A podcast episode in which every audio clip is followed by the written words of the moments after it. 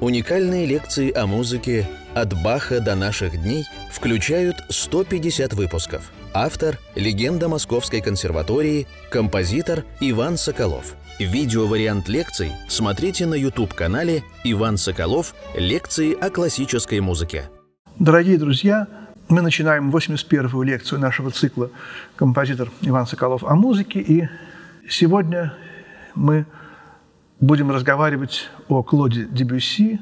В прошлый раз, в 80-й лекции, я подвел, сделал такой мостик от Брамса к Дебюсси. Брамс умер в 1897 году, когда Дебюсси было 35 лет, когда он уже, в общем, нашел себя. Вот то сочинение Дебюсси, которое, как я вот неоднократно говорил, является опусом один, то сочинение, в котором гений находит себя. Для Дебюсси это сочинение, скорее всего, симфоническая прелюдия после полуденный отдых Фавна, написанное им э, в 1889 году, то есть когда ему было 20 7 лет, примерно, я сейчас могу ошибиться на 1-2 года. Это последнее десятилетие XIX века прошло для Дебюсси в работе над оперой в основном, и он оттачивал вот этот свой стиль, который он нашел, прорыв произошел действительно в этой гениальной прелюдии после полуденный отдых Фавна. Ну, а родился он в 1862 году, и самый известный эпизод его биографии, конечно, у нас в России тем более, это его пребывание в России в семействе Надежды Филаретовны фон Мек. Надежда Филаретовна э, была замужем за железнодорожным, ну, не магнатом, да, за, за строителем железнодорожных путей – фон Меком. У них было, по-моему, 17 детей, огромное количество детей. И э, Надежда Филаретовна воспитывала их. Она была музыкантшей прекрасной, играла на, по-моему, она играла на фортепиано, а ее муж играл на скрипке. Э, и вот когда муж скоропостижно скончался, то, конечно, она переживала, и, и ей стала не с кем играть на скрипке. Она пригласила такого скрипача по фамилии Котек. Когда она сказала, что она очень любит музыку Чайковского, это были 70-е годы, Котек сказал, что он знает Чайковского лично, и Чайковский стал перекладывать для фон Мек. Она была очень богатая, она оплачивала эти переложения. Чайковский был еще молодой, небогатый. Э, и сделал несколько переложений для нее и написал какие-то пьесы отдельные для Котика и для нее. И так завязалась вот эта одна из самых потрясающих дружб эпистолярных Чайковского с фон Мек. Они ни разу не видели вообще друг друга в лицо. И вот когда нужно было, так сказать, ее детей какое-то музыкальное воспитание им давать, она пригласила, вот как раз это был какой-то 77-й, может быть, 78-й, 79-й год, скорее 79-й, 80-й. Дебюсси было 17-18 лет. Приехал молодой такой ю, юноша, мальчик, подросток из Парижа, учил их и французскому, и музыке, а сам, естественно, впитывал, жадно впитывал русскую музыку. Причем Чайковский, да, конечно, Чайковский звучал. По-моему, они не были лично знакомы, хотя вполне... Ну да, он же не был знаком с фон Мек, поэтому исключено, что Чайковский видел Дебюсси, вот, хотя он знал о нем по письмам. И э, эти партитуры, которые были у фон Мек, он изучал. Но больше, чем Чайковский, Дебюсси понравились Мусорский и особенно Бородин – Мусорский, Бородин, Римский, Корсаков, вот эта петербургская школа, могучая кучка, совершенно восхитила его. Вот эти романсы Бородина «Спящая княжна» с секундами, которые никуда не разрешаются. Вот это все невероятная по смелости музыка, как бы немножко такая любительская, но именно поэтому архигениальная, гениальнее на уровне гениальнейшего Мусорского. И вот у римского Корского этого нет. У него профессионализм. Он умеет. У него другое, конечно, гениальное. Там, я не знаю, все что угодно, и любая опера. Потом их хорошие отношения э, расстроились. Где-то я читал, что он получал зарплату примерно как профессор Парижской консерватории. Она была сказочно богатым человеком. Он влюбился в одну из ее дочерей. И когда это всплыло на поверхность, она тут же моментально отказала ему от дома, выслала его, выселила обратно в Париж. Около года, по-моему, он жил в России, несколько месяцев они жили в Швейцарии. И, в общем, на этом их отношения, так сказать, закончились. Дебюсси потом бывал, конечно, в России. В 13 году он был в России. Вот Дебюсси в России, да, вот такая за забавная история сейчас приходит голову. Уже, уже маститый композитор Клод Дебюсси, уже всемирно известный Клод Дебюсси в 13 году приезжает в Россию э, по приглашению Кусевицкого, дирижирует оркестром, опять же, там какие-то деньги, там очень большие наверняка. У Дебюсси бессонница. Кусевицкий помещает его не в отеле, а в свой особняк, в котором кроме Дебюсси никого нет. И Дебюсси ходит, у него все равно бессонница, даже в этом тихом особняке, и он ходит по комнатам, а в комнатах певчие птицы в клетках сидят.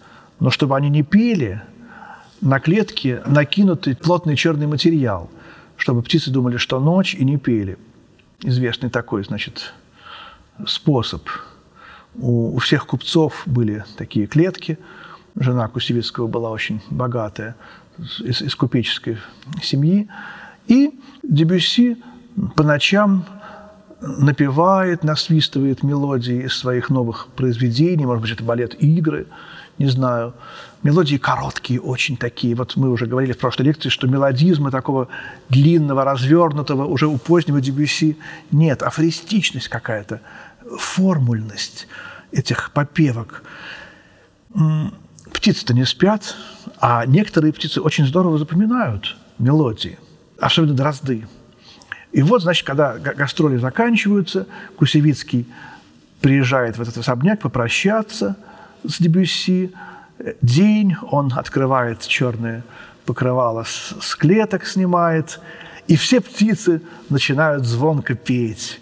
И один дрозд выучил все сочинения Дебюсси, которые он насвистывал по ночам, которые еще не записаны. Но Дрозд уже их знает и уже поет наизусть. И Дебюсси говорит, вот-вот-вот, это побочная партия из моего нового сочинения, вот это глав... тема балета «Игры». Там вот. и, и все в восторге слушают этого Дрозда, и Дебюсси уезжает, и вся Москва музыкальная съезжается к этому Дрозду и слушает новые сочинения Дебюсси, которые еще не написаны. Это я пересказываю вам э, юмористическую критическую статью 22-летнего Сергея Сергеевича Прокофьева. Он обладал очень большим литературным дарованием, и когда этот эпизод случился, он тут же сделал из этого такой рассказик. Вот этот рассказик опубликован в петербургской газете, не помню в какой. И Прокофьев, поскольку он немножко имел зуб на Глазунова, на своего профессора консерватории, Глазунов был более консервативен, чем Прокофьев, и не любил, недостаточно оценивал его вот эти модернистские искания, там скифская сюита, по-моему, даже вышел непонятно, почему он вышел, может, у него просто голова заболела там или э, плохо себя почувствовал. Но это было воспринято как акция. Вот.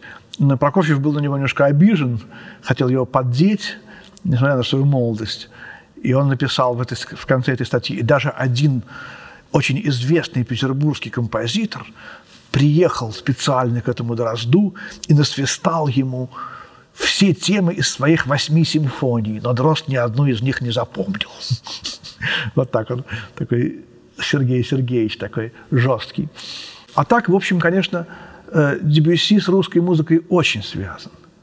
И когда он написал свою оперу Пелиаса Мелизанда, свою главную, единственную законченную им оперу.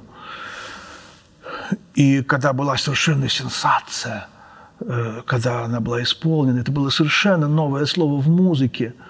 Никто еще не отваживался писать такую тихую музыку, такую музыку, где бы ничего не происходило, где бы было так мало конфликтов, где все было покрыто вот этой вуалью недосказанности, тишины. Вот когда он написал эту оперу, он говорил так.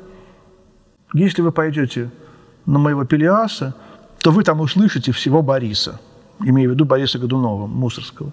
Хотя, конечно, эта фраза, когда вот я слушал и Бориса, и Пелиаса, я немножко не понимал, что, почему и как. Э, Все-таки это говорит о том, что восприятие музыки очень-очень-очень сильно меняется – Э, с годами и совсем все другое, естественно, там, в Пелиасе. Какие-то, может быть, гармонические моменты. А путь Дебюсси, как композитора, понятно, шел от классической школы французской. У него учитель был Габриэль Форе. Правда, не по композиции, а по классу органной импровизации. Такой был класс, потому что готовились органисты в церковь. Вот, нужно было уметь импровизировать на органе, страна католическая, Франция. И Дебюсси вспоминал, как Фаре говорил ему, модулируйте, модулируйте, почему вы застряли на одном аккорде? Вот то, о чем мы говорили с вами в прошлый раз, в 80-й лекции. Вот Дебюсси какой-нибудь брал аккорд, и для Фаре, композитора середины 19 века. Это был переходный, э, переходный этап, ну, например, вот к такому.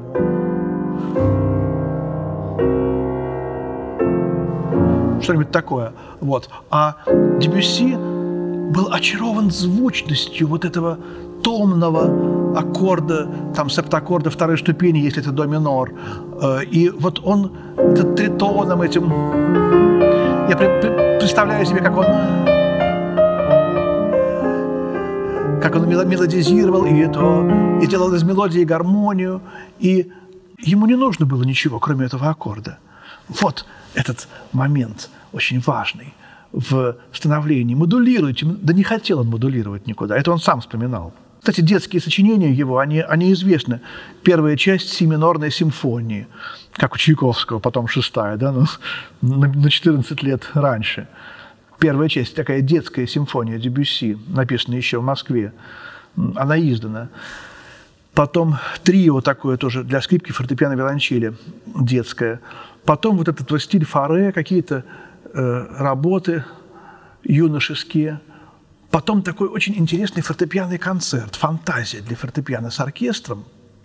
По-моему, он эту фантазию поставил в программу и не стал играть отменил. Он понял, что его стиль меняется. Фантазия написана, очень хорошая вещь, написана в стиле Вагнера немножко, в стиле Форе, Вагнера, позднего такого красивого очень романтизма. Э, может быть, чуть-чуть и Брамс там был.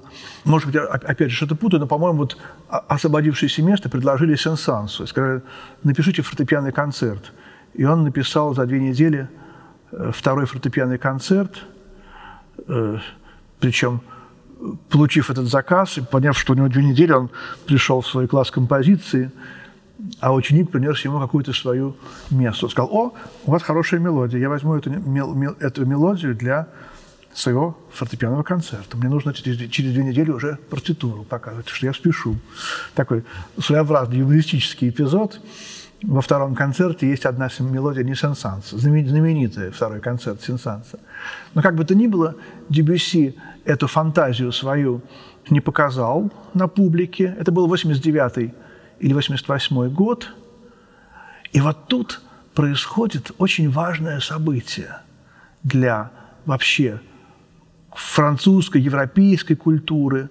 В 1889 году в Париж в Париже происходит всемирная выставка, так называемая. Парижская всемирная выставка. Что это такое? Павильоны. Там много очень разных открытых пространств. Елисейские поля, Тюильри в центре Парижа. И вот из невероятно далеких стран, недостижимых тогда вообще, как будто с иной планеты, приезжают люди из Индии, из Китая. Впервые вообще в истории Европы такие палатки, такие шатры. И вот они живут там и продают свои изделия. Продают картины, ткани, какие-то сувениры, музыкальные инструменты, играют на музыкальных инструментах, поют, фольклор музыкальный. И вот все художники парижские, музыканты открывают для себя искусство Востока. Но тогда не было такого, как сейчас. Все, все абсолютно возможно, доступно. Даже и до эпохи интернета все уже было понятно и видно и ясно. Телевидение, радио, там, книги. И вот Дебюсси рассказывает, как он стоял часами и слушал, как вот индийские раги. Вот то же самое, что он на уроках с Гавриэлем Фаре. Один аккорд – пять часов. И ничего не происходит. И, и вот, и вот какая-то медитация, как он входит в транс, этот человек. Китайская музыка, японские оркестры, гагаку. Я уж не знаю конкретно, что там было – но то же самое испытывали художники. Опять обратная перспектива. Опять ничего нет. Опять то, что было в Средневековье. Опять почему Матис, когда приехал в Россию, почему он русскую икону, которую стали открывать тогда, счищая иконы XIX века, находя 14-15, Матис пришел в восторг. Вот настоящая живопись. То есть вот и это было на Востоке, потому что Восток не развивался в кавычках, да, или без кавычек, не знаю. Это вот развитие, а там его не было. И вот эти молодые музыканты, э, Эрик Сати, Марис Равель, может быть, даже, хотя ему 14 лет было, в 89 году, Дебюсси, 27-летний, ну и другие, они были просто потрясены вот этой выставкой. И вот начинается, собственно, новое искусство. Вот, вот эта первая мелодия флейты соло этой э, прелюдии после полуденный отдых Фавна.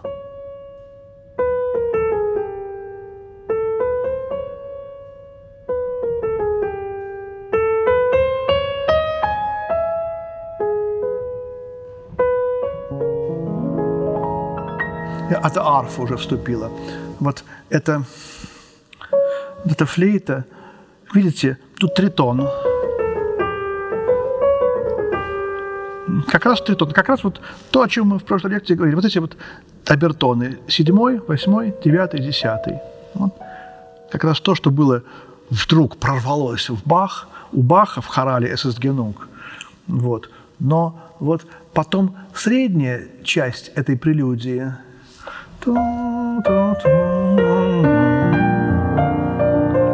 она еще довольно вагнеровская, наполненная таким экстазом Тристана и Изольды, вот этой сцены, где Брунгильда говорит «Вахет ауф», любовный дуэт Тристана и Изольды, который потом Вагнер э, переложил, использовал в пяти песнях Матильды Визендонг. Но Кода возвращает нас вот в этот новый открытый Дебюсси стиль, и, видимо, тогда уже он почувствовал, что эта фантазия ему не нужна. Ее очень любил играть Рихтер. Вообще Рихтер э, считал Дебюсси крупнейшим композитором, самым любимым. У Рихтера было э, три любви. Вагнер, Дебюсси, Рахманинов. Конечно, Рихтер играл все, но вот, вот он говорил про этих трех композиторов. И вот с этого времени начинается его вот основной такой период. Тут же он создает бергамасскую сюиту, четыре пьесы для фортепиано, третья из которых «Лунный свет» моментально делается вот таким хитом. Опять слово «хит». И, наверное, эту третью пьесу, «Рабимоль мажорную»,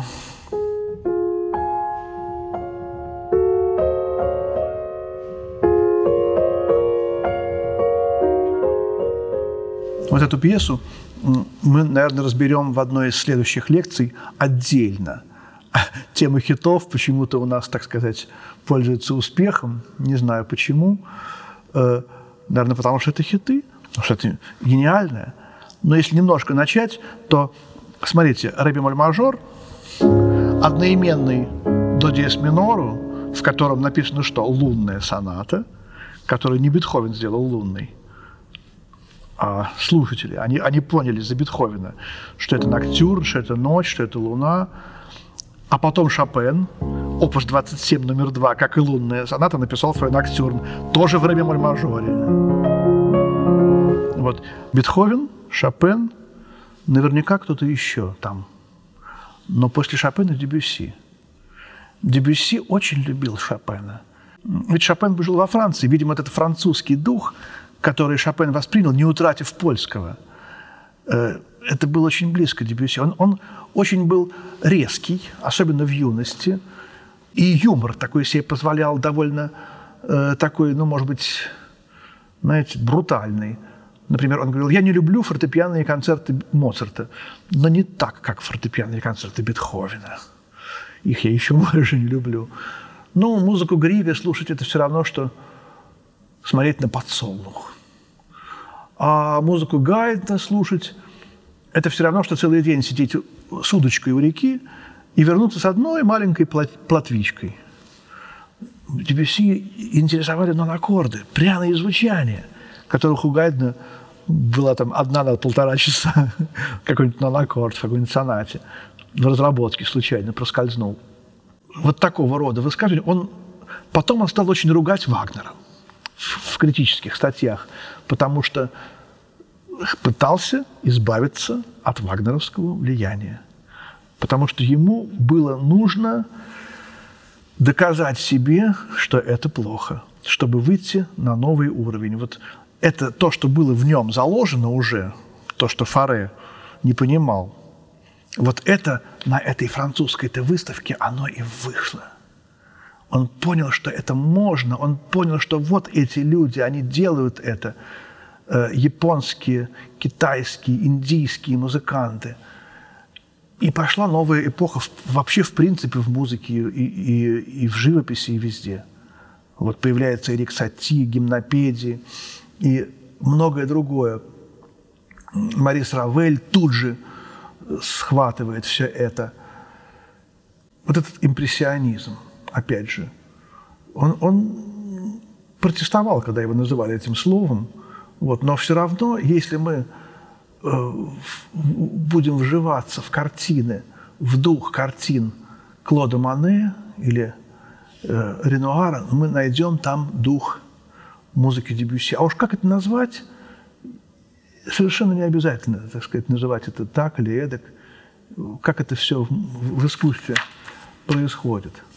Вот давайте, может быть, эту вторую лекцию о Дебюсси тоже завершим одной прелюдией. Я рассказал о его, о его жизни, о его становлении, э, о раннем творчестве.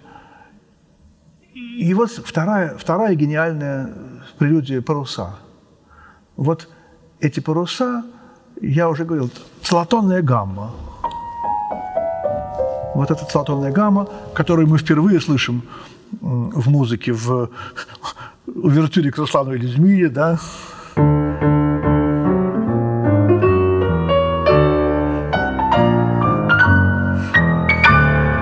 очень легко. Ре мажор, потом доминантовый секунд строим, потом си бемоль мажор, доминантовый секунд строим и фа диез мажор.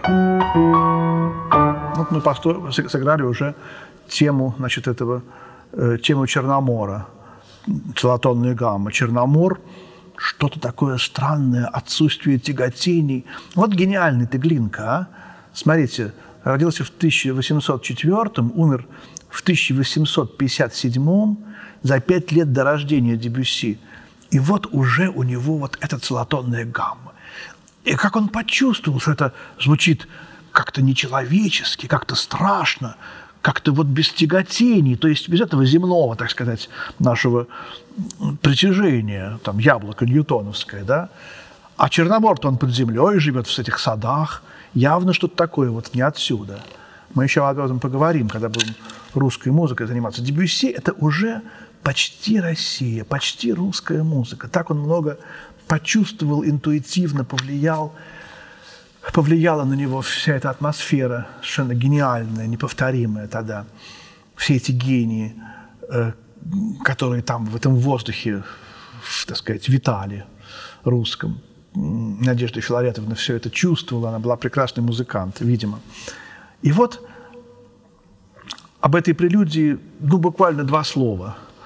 Э, паруса в неподвижном мареве этом жаркого лета, вода, небо, синяя вода, синева неба, синева воды. И вот ничего не происходит. Все стоит. Музыка, которая никуда не движется. Кроме этих шести нот нет ничего. Но вдруг какой-то ветер, порыв ветра, и мы, музыка меняет лад. Черные ноты, пентатоника. Маленький кусочек, буквально раз, два, три, четыре, пять, шесть тактов в, в другом ладу. И вот эта тема ветра вообще в прелюдиях Дебюсси, она будет потом очень большую роль играть, вот начиная с парусов. Паруса, потом ветер на равнине, и дальше, что видел западный ветер, и в пятой прелюдии «Холмы Анакапри» там тоже дует ветер. Вообще э, Дебюсси сам говорил, что это ощущение ветра на лице, соленого ветра, это то, что есть в его музыке, то, то чем прекрасна вообще музыка, ну, а значит, его музыка. Так вот он понимал это. Вот. И после этого короткого порыва ветра мы опять погружаемся в эту жаркую, стоячую, совершенную атмосферу, но э, это как будто бы паруса. Ведь он в этих прелюдиях ставит название в самом-самом конце, маленькими буковками. Не то, что вот в начале вот прелюдия начинается вот «ветер на равнине». Здесь этого нет. А в конце, в скобочках, Сначала идет скобочка, открывается, потом три точки, а потом написано «паруса».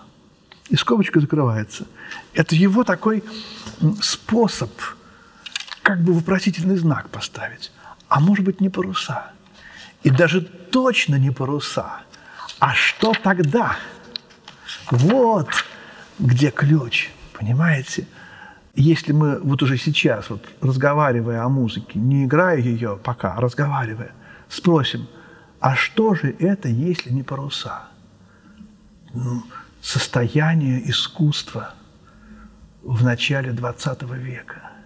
Некое равновесие. Музыка сейчас должна куда-то выйти из этого состояния. Вот это вот обретение атональности, выход из этого тяготения, выход из дома. Вот, вот какая-то невероятная и, в общем-то, проблема гармоническая, и проблема э, эмоциональная, и проблема философская, и даже проблема религиозная. Потому что тяготение – это Бог. А когда Бог, тяготение уходит, уходит Бог из музыки. Вот очень важный момент какой. И это что, плохо, да? Это ужасно, если уходит Бог. Но музыка-то прекрасна. Вот, вот в этом грандиозный парадокс музыки, что вроде бы Бог уходит, но это только вроде бы, он остается.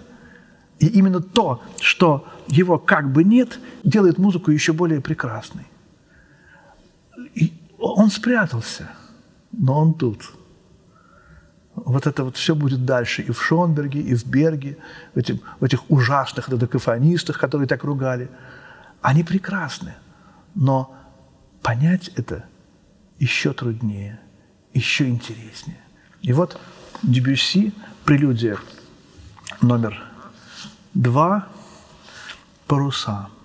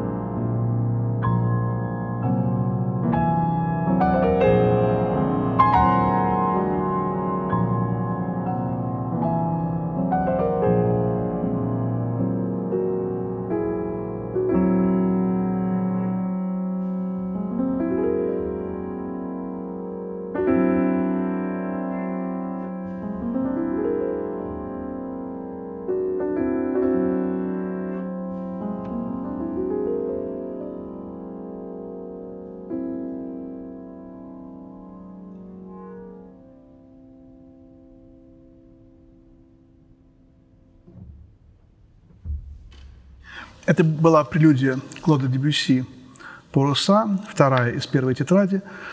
Мы еще поговорим и об этой прелюдии, о ней надо еще э, немножко сказать, несколько слов, но не в этой лекции, а в следующей, 82-й.